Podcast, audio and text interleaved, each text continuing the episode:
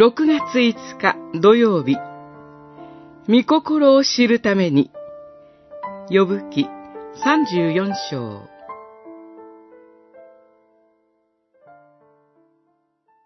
悪人のような答え方を呼ぶはする。彼を徹底的に試すべきだ。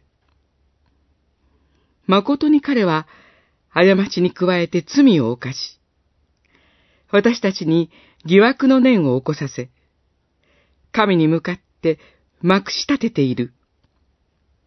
34章、36節、37節。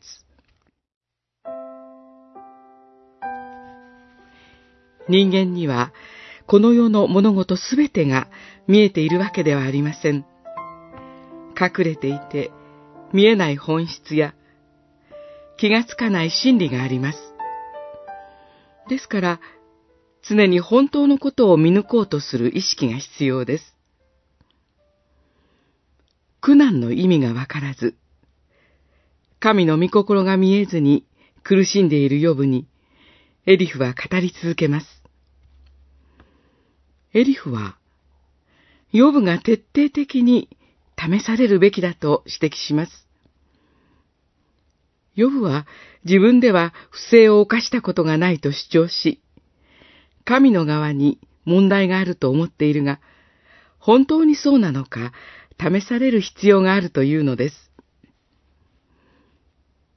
ヨブは無垢な正しい人で神を恐れ、悪を避けていましたが、この世のすべてを知っていたわけでも、神のすべてを知っていたわけでもありません。